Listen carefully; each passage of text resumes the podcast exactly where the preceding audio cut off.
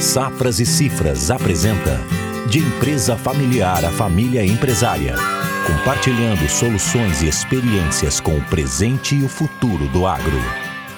Estamos aqui com a Glaucia Raiman e o nosso foco nos episódios anteriores foi tratar sobre sistemas de negócio e família.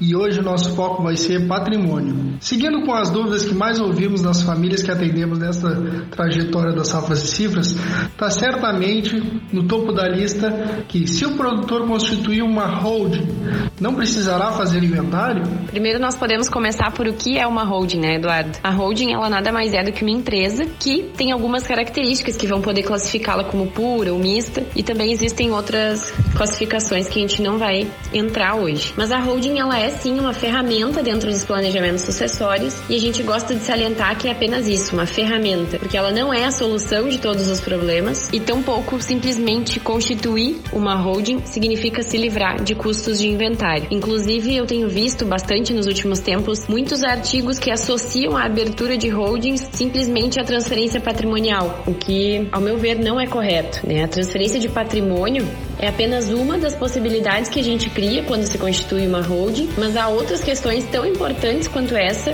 que a gente pode trabalhar através da constituição dessa empresa. Então, o que acontece com as cotas do sócio que falece? Essas cotas que compõem o patrimônio do sócio falecido, elas irão a inventário, que vai poder ser judicial ou extrajudicial, conforme o caso, mas é possível sim fazer um planejamento em vida e transferir essas cotas aos filhos pensando em economia tributária. Muitos estados têm um tratamento diferente para doação em vida e doação causa mortes, então já é possível economizar neste sentido simplesmente com um bom planejamento. O que é possível prever nos contratos sociais que constituem estas empresas? Dentro do contrato social, o estatuto, a gente pode delimitar algumas regras que nós, dentro das safras e cifras, costumamos chamar de pilares do contrato social, pilares da empresa. A holding ela nos possibilita estabelecer algumas regras de proteção tanto aos fundadores que construíram todo o patrimônio. Antigamente usava-se muito o usufruto, né, Eduardo? Hoje em dia, por ser bastante caro, não tem se usado tanto, mas a holding ela propicia outras formas eficientes e mais baratas de proteção dos fundadores e também proteção diretamente do patrimônio em relação aos sócios e manutenção destes bens na família. Certamente quem está ouvindo esse nosso podcast já ouviu falar no termo blindagem patrimonial e nós particularmente não gostamos de usar esse termo e nós reforçamos sempre que a holding ela é uma ferramenta, sim, mas não existe blindagem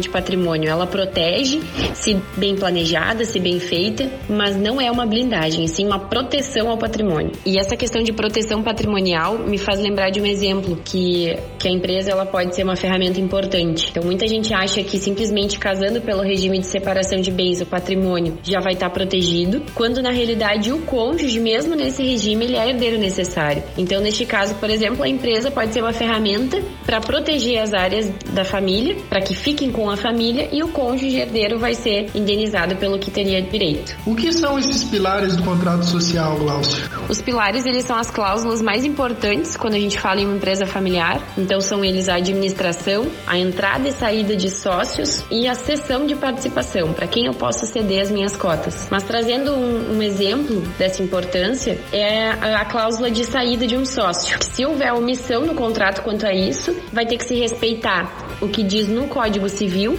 que diz que o sócio vai ter que ser indenizado em 60 dias. E trazendo isso para nossa realidade do agro, pensando em uma empresa com áreas rurais, uma holding rural, isso pode levar a um problema de caixa por causa da avaliação dessas áreas, que em geral são extremamente elevadas, ou um problema, por exemplo, em relação à programação do plantio da safra seguinte, caso eu tenha que pagar esse sócio, por exemplo, entregando área para ele. Por isso que é tão necessário prever e é tão importante prever dentro do contrato social como vai se dar, por exemplo, para o pagamento para esse sócio que quiser se retirar da empresa. Glaucia, cita para nós algumas outras questões que podemos usar a holding como ferramenta. A holding também vai ser uma ferramenta para o planejamento tributário, né, Eduardo? Então, além da, da possibilidade de planejar a questão de ITCD, a gente pode pensar no planejamento de imposto de renda também, utilizando a empresa. E a gente sempre ressalta, então, e hoje a gente fez bastante isso, ressaltar que ela é uma ferramenta, mas que ela tem vários papéis e que, se bem utilizada, ela vai poder otimizar bastante uma estrutura do negócio, mas se subutilizada ou sem os cuidados necessários, ela pode até vir a, a atrapalhar. Então, dentro da experiência que a gente tem, a gente sabe que é necessário um acompanhamento de perto do processo e também ter uma orientação próxima para essa reestruturação. E assim encerramos mais um episódio do nosso podcast de Empresa Familiar a Família Empresária. Até a próxima semana. A Safras e Cifras está trabalhando por um Brasil que produz.